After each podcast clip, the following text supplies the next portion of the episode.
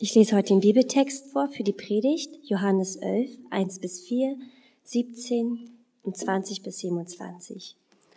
Ein Mann war schwer krank, Lazarus aus Bethanien. Das ist das Dorf, in dem Maria und ihre Schwester Martha lebten.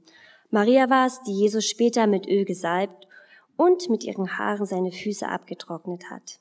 Der kranke Lazarus war ihr Bruder. Die Schwestern ließen Jesus die Nachricht zukommen, Herr, sieh doch, der, den du liebst, ist krank. Als Jesus das hörte, sagte er, diese Krankheit führt nicht zum Tod. Sie, ist, sie soll vielmehr die Herrlichkeit Gottes zeigen, denn durch sie soll die Herrlichkeit von Gottes Sohn sichtbar werden. Als Jesus nach Bethanien kam, lag Lazarus schon vier Tage im Grab. Als Martha hörte, dass Jesus kam, ging sie dem entgegen. Maria aber blieb zu Hause. Martha sagte zu Jesus, Herr, wenn du hier gewesen wärst, dann wäre mein Bruder nicht gestorben. Aber auch jetzt weiß ich, alles, worum du Gottes bittest, worum du Gottes bittest, das wird er dir geben. Jesus antwortete, dein Bruder wird auferstehen. Martha erwiderte, ich weiß, dass er auferstehen wird, bei der Auferstehung der Toten am letzten Tag. Da sagte Jesus zu ihr, ich bin die Auferstehung und das Leben. Wer an mich glaubt, wird leben, auch wenn er stirbt.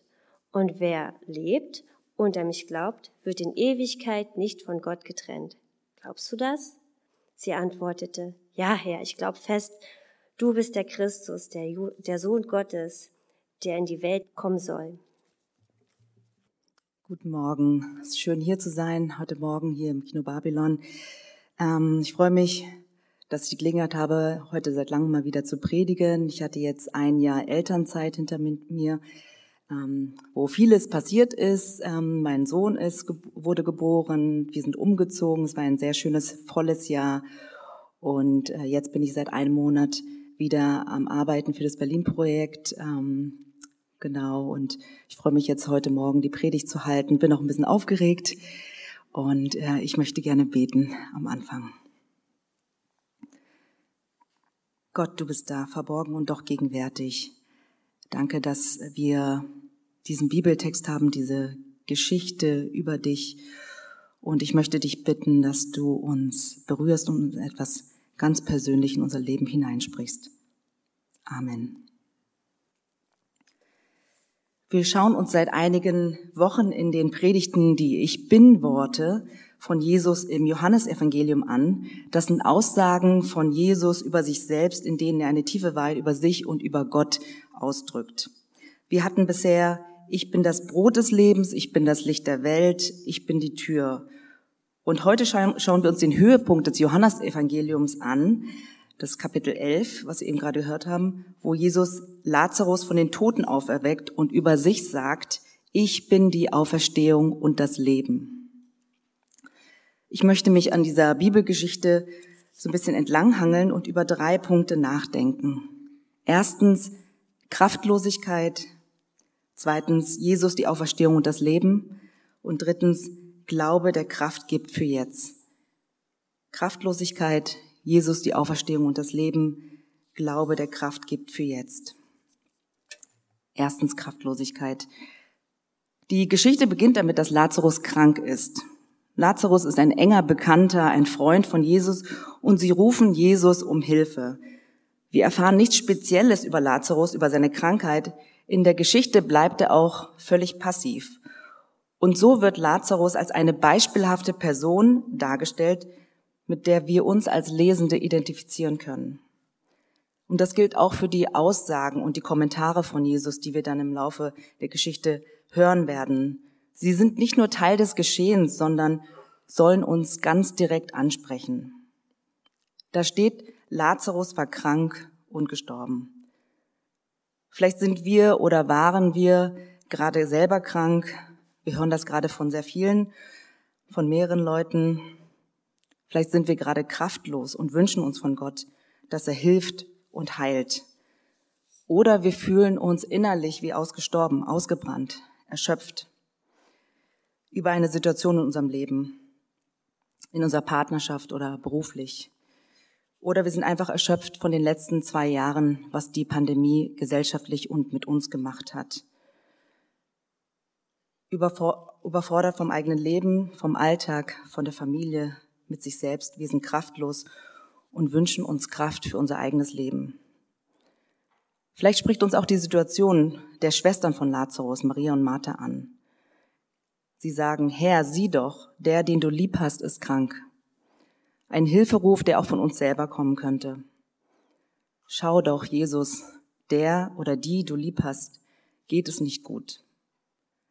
Vielleicht fallen euch Freunde ein, Geschwister, Bekannte ein, für die ihr um Hilfe bittet, wo wir selber keine Kraft haben und ohnmächtig, uns ohnmächtig fühlen und uns Hilfe von Gott, von Jesus für sie wünschen.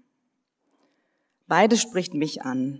Ich habe gerade das Gefühl, dass es in meinem Umfeld bei mehreren Freunden äh, mehrere Freunde gibt, denen es nicht gut geht, die so am Limit ihrer Kräfte sind wegen das, was ihnen gerade im Leben passiert wo eine langjährige Beziehung auseinanderbricht, wo eine Familie am Limit ist und auf den Zahnfleisch geht und wo sie keine Kraft mehr haben. Und ich bete, Gott, sieh doch, meine Freunde, die du liebst, ihnen geht es nicht gut, sie brauchen Kraft. Oder auch für mich selbst. Ähm, ich fühle mich gerade auch am Limit meiner Kräfte nach einem Jahr Elternzeit, ähm, was eine sehr schöne Zeit war muss ich mich jetzt langsam an den Arbeitsalltag gewöhnen. Nebenher läuft die Eingewöhnung von meinem Sohn Joa bei der Tagesmutter, was auch gut läuft. Und mein Mann Uwe ist gerade bei der Reha, was eine tolle Gelegenheit ist für ihn, wieder das Schlucken zu lernen, nachdem er die Krebs-OP hatte vor zwei Jahren. Meine Mutter ist gerade zur Unterstützung da, was äh, wirklich toll ist. Und vieles läuft gut. Ähm, und ich habe auch Freude bei der Arbeit. Und doch merke ich, dass dieser Alltag ganz schön getaktet ist und dass es mich Kraft erfordert. Und das kennt ihr sicherlich auch in eurem, in ähnlicher Form bei euch, in eurem Leben. Und dann kam jetzt ausgerechnet jetzt am Anfang der Woche die Nachricht, gerade wo mein Mann jetzt bei der Reha ist und nicht da ist, dass es einen Rohrbruch über seinem Plattenladen gab. Und äh, diese Nachricht hat mich total umgehauen, und ich habe mich so kraftlos gefühlt und gedacht, es ist einfach zu viel. Ich kann nicht mehr. Und viele Freunde waren da und haben sofort geholfen und sind, wir sind immer noch dabei, den Schaden zu begrenzen und soweit, äh, und soweit den Laden wieder in Ordnung zu bringen. Und das ist wirklich eine tolle Sache, dass wir es das gemeinsam so stemmen können. Und trotzdem kommt immer wieder zwischendurch dieses Gefühl der Überforderung und mein Hilferuf an Gott das ist einfach zu viel für mich, ich kann nicht mehr. Sieh doch, ich habe keine Kraft. Manche Lebenssituationen kann sich so anfühlen, als wären wir krank, völlig kraftlos oder wie als wenn wir innerlich gestorben sind. Anhand der Geschichte von Lazarus will Jesus etwas über sich sagen, was unser persönliches Leben betrifft. In Vers 4 sagt Jesus, diese Krankheit führt nicht zum Tod, sie soll die Herrlichkeit Gottes zeigen. Was meint er damit? Herrlichkeit Gottes, was bedeutet das? Das bedeutet, die Gegenwart Gottes in unserem brüchigen, verrückten, schmerzhaften und anstrengenden Leben als etwas Heilsames mitten darin zu erleben. Das ist die Herrlichkeit Gottes. Was Jesus an Lazarus zeigen wird, die Wirklichkeit Gottes ist stärker als die Macht des Todes. Jesus weiß bereits, dass er Lazarus zurück ins Leben holen wird. Zweitens die Auferstehung. Jesus ist die Auferstehung und das Leben. Dieses Gespräch zwischen Jesus und Martha ist der Höhepunkt der Geschichte. Hier im Text werden vier Tage erwähnt und das ist keine zufällige Angabe. Damals wurden Menschen am Tag, an dem sie verstorben sind, begraben und die Juden glaubten, dass die Seele der Verstorbenen noch drei Tage in der Nähe des Körpers verweilt. Und diese vier Tage sollen ausdrücken, dass Lazarus wirklich tot war. Was dann Martha zu Jesus sagt, ist kein Vorwurf.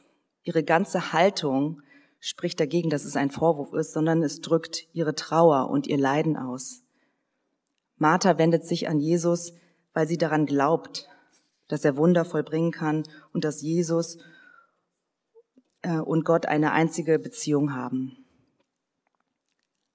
Als Jesus darauf Martha sagt, dass ihr Bruder auferstehen wird, missversteht sie ihn erstmal. Sie denkt, er spricht von der Auferstehung der Toten am letzten Tag, an die die Juden glaubten. Und die damit verbundene Vorstellung und Art und Weise der Auferstehung wird von Jesus komplett auf den Kopf gestellt. Er offenbart eine neue Vorstellung von Auferstehung. Er sagt, ich bin die Auferstehung und das Leben. Diese Aussage zeigt eine ganz grundlegende Beziehung. Jesus ist Auferstehung und Leben, indem er das Leben schenkt an die, die an ihn glauben.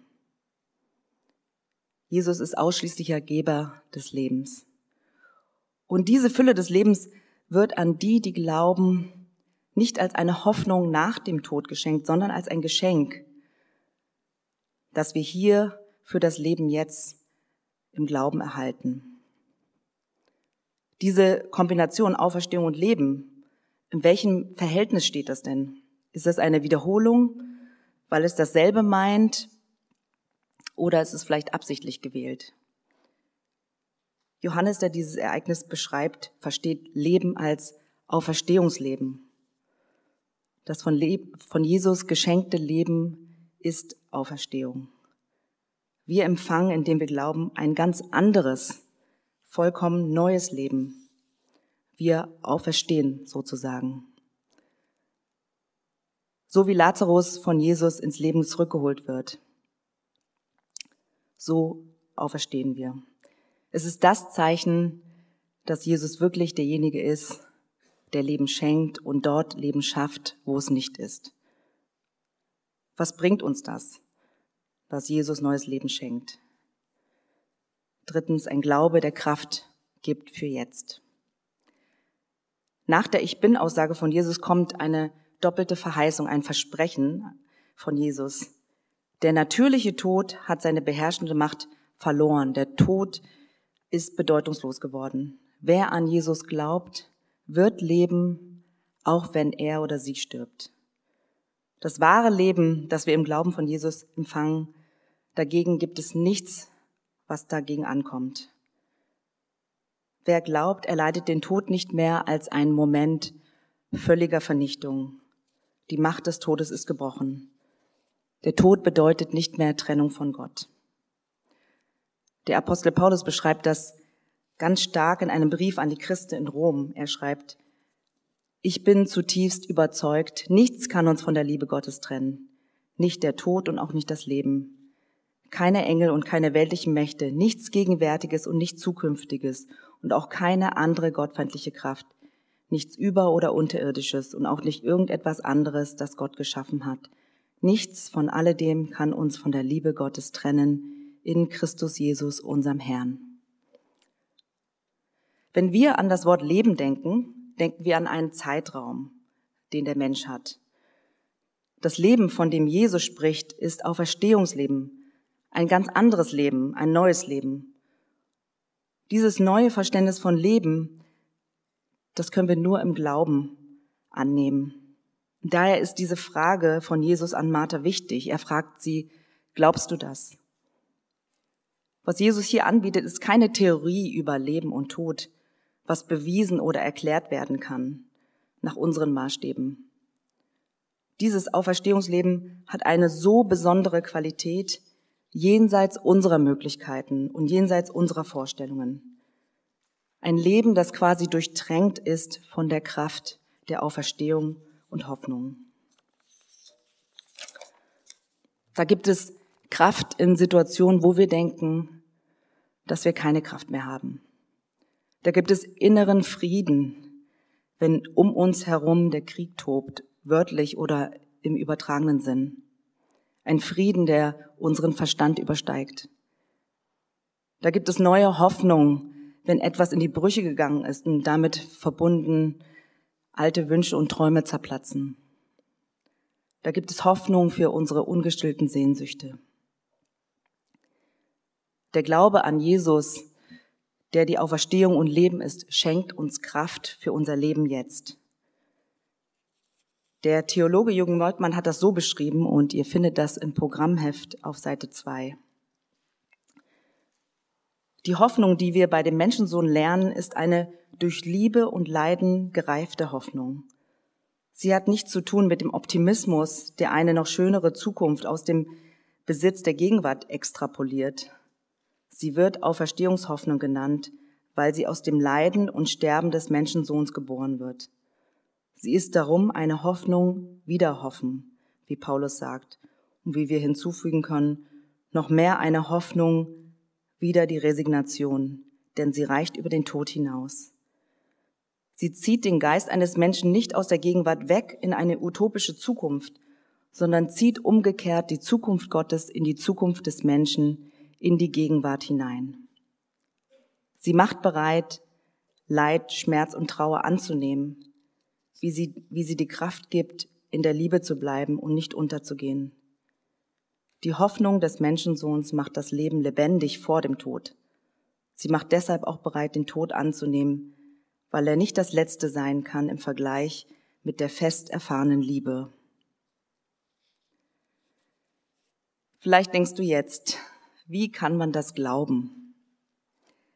An Jesus, ein Mensch, der gleichzeitig Gott ist und von sich sagt, dass er den Tod überwunden hat und eine Kraft und Macht besitzt, zum Leben zu erwecken und neues Leben zu schenken.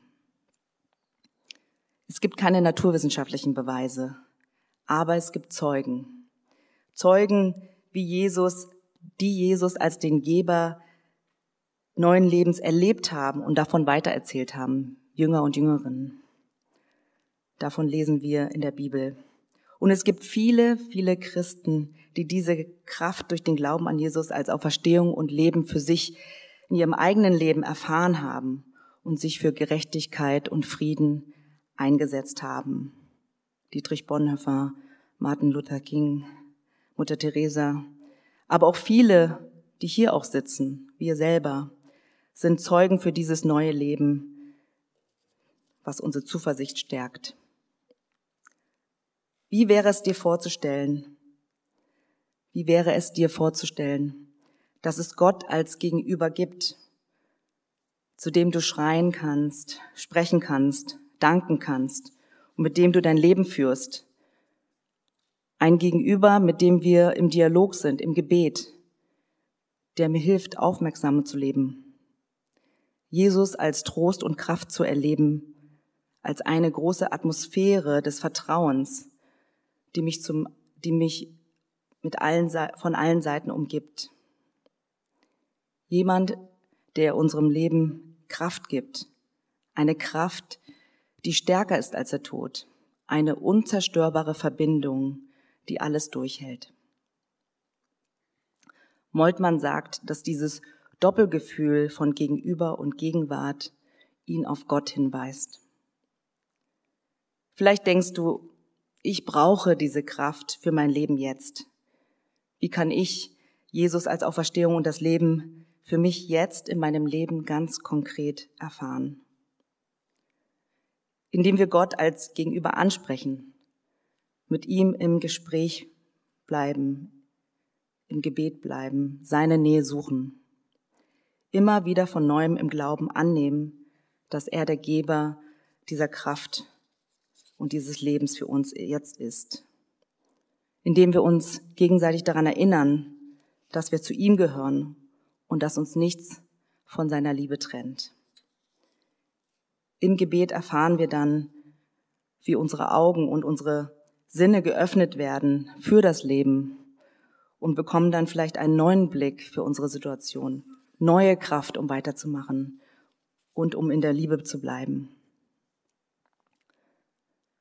Die Entscheidung von Jesus in der Geschichte ganz am Anfang nach Bethanien zu gehen, zu Lazarus, bedeutete für Lazarus die Entscheidung zum Leben. Für Jesus selbst war es der Weg in den Tod, denn wenig später sollte er am Kreuz sterben. Er, derjenige, der kurz vorher über sich sagte, dass er die Auferstehung und das Leben ist und das mit dem Wunder an Lazarus bewiesen hat, sollte mit seinem eigenen Leben den Tod den größten Beweis machen, dass er den Tod für uns überwunden hat, indem er auferstanden ist. Jesus ging ans Kreuz, um uns das neue Leben zu schenken. Und mit seiner Auferstehung hat Gott seine Treue bewiesen, dass uns von nun an nichts von seiner Liebe trennen wird. Glaubst du das? Amen.